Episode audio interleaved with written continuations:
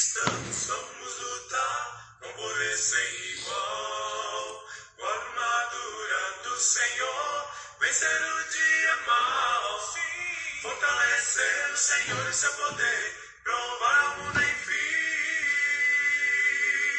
Somos o exército de Deus que nos dá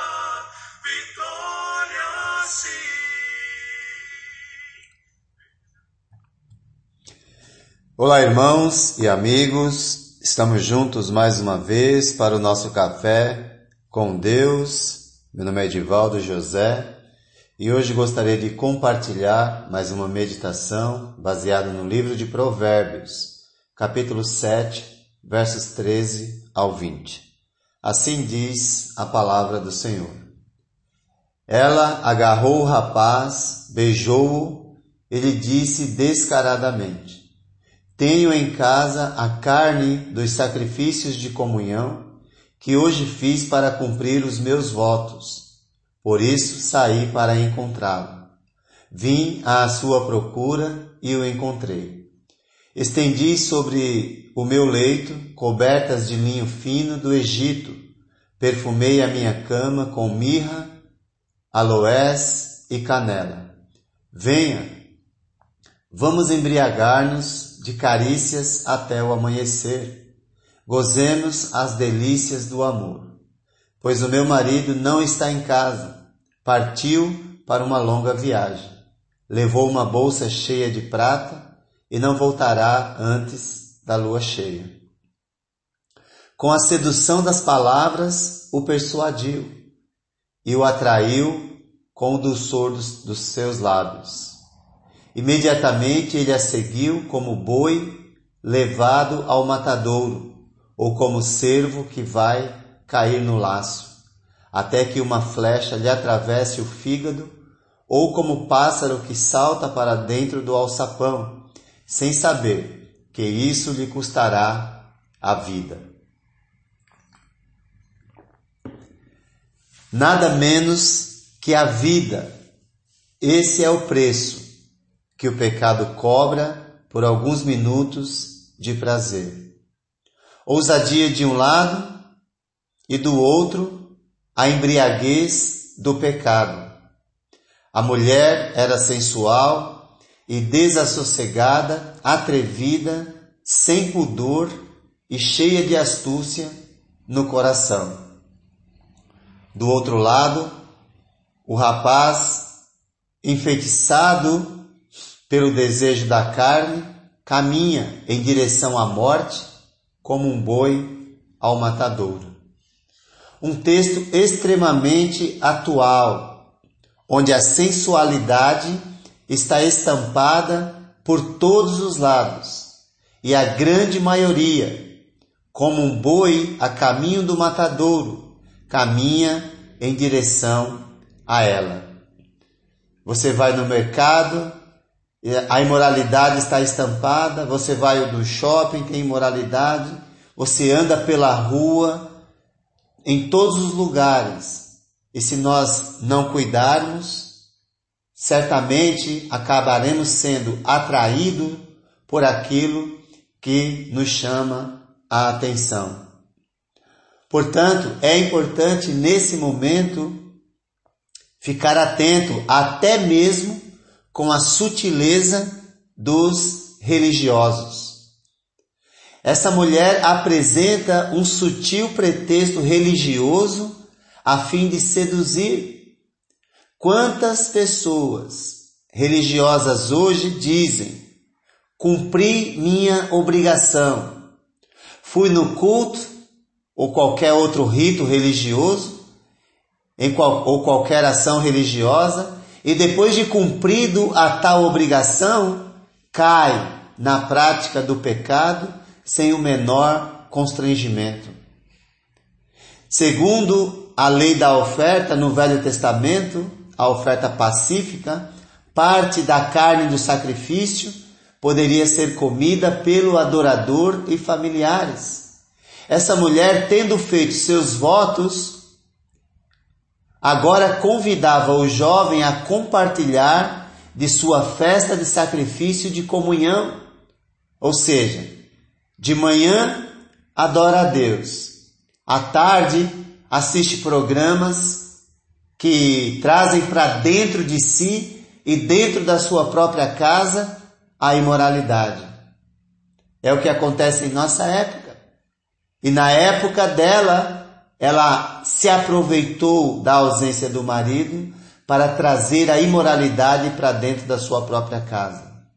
Ela afirmava tê-lo procurado especialmente para que compartilhasse de sua mesa. Ela teria tempo para fazer isso porque a refeição poderia ser comida no primeiro ou no segundo dia.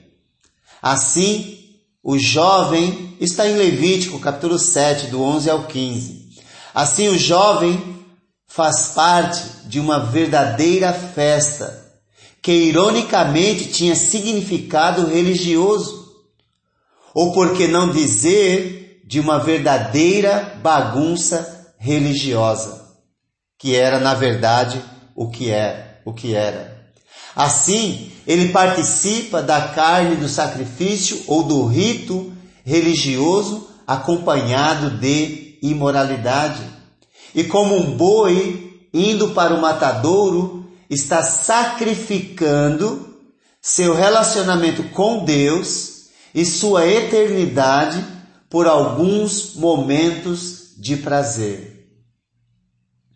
Quem cumpre apenas obrigação religiosa, certamente vai cair na imoralidade e vai trocar o seu relacionamento com Deus por alguns minutos de prazer, seja na área sexual, seja na área de se dar bem em alguma situação, seja em qualquer momento, ou, ou assistindo programas que trazem para dentro da sua própria casa imoralidade, ou acessando qualquer site da internet que traga imoralidade para sua casa, Cuidado para não viver uma vida religiosa de aparência, onde da mesma boca saem palavras de bênção e maldição.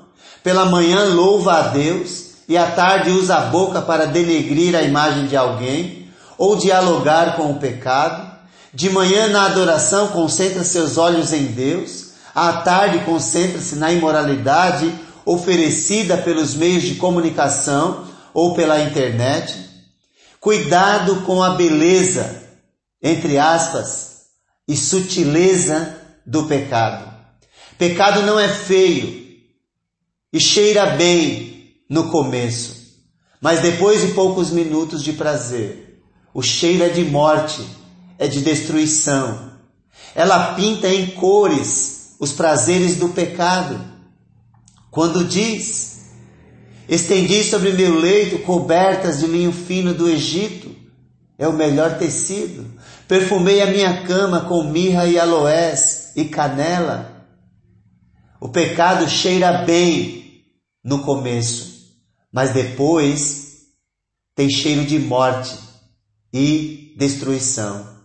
Bem como a extraordinária sorte, entre aspas, dele, no fato de que seu marido estar ausente de casa por algum tempo, tempo esse suficiente para não se importar com o pecado, tempo esse suficiente para acreditar que ninguém está vendo e esquece que acima da nossa cabeça tem Deus observando tudo. Tudo está dando certo, parece. Essas são as aparências do pecado. Parece que dá tudo certo, porém esconde, por meio de uma oferta de prazer, as consequências que em breve virão. Se não resistiu no início, depois pode ser tarde demais. Após alguma hesitação, pois houve um esforço para convencer o inexperiente que subitamente caiu na armadilha. Nos versos 22 e 23, nós temos o fim trágico na vida daquele que não vigiou. Imediatamente ele a seguiu como boi levado ao matadouro, e como cervo que vai cair no laço. até que uma flecha lhe atravesse o fígado, ou como pássaro que salta para dentro do alçapão, sem saber que isso lhe custará a vida. O fim trágico daquele que não vigiou, mente cauterizada pelo pecado, olhos vendados pelo pecado, vida ceifada, destruída pelo pecado. O pecado cega e cauteriza a consciência, a ponto de ficarmos totalmente imobilizados, inconscientes do triste fim que nos aguarda. Porque o salário do pecado é a morte. Ouça o que diz a Escritura. Portanto, submetam-se a Deus, resistam ao diabo e ele fugirá de vocês. Aproximem-se de Deus e ele se aproximará de vocês. Pecadores, limpem as mãos e vocês que têm a mente dividida, purifiquem o coração. Não basta ser religioso. É necessário reconhecer a existência do pecado e sua destruição e seguir o conselho de Deus, que nos oferece vida, enquanto que o pecado nos leva à morte. O que você vai escolher?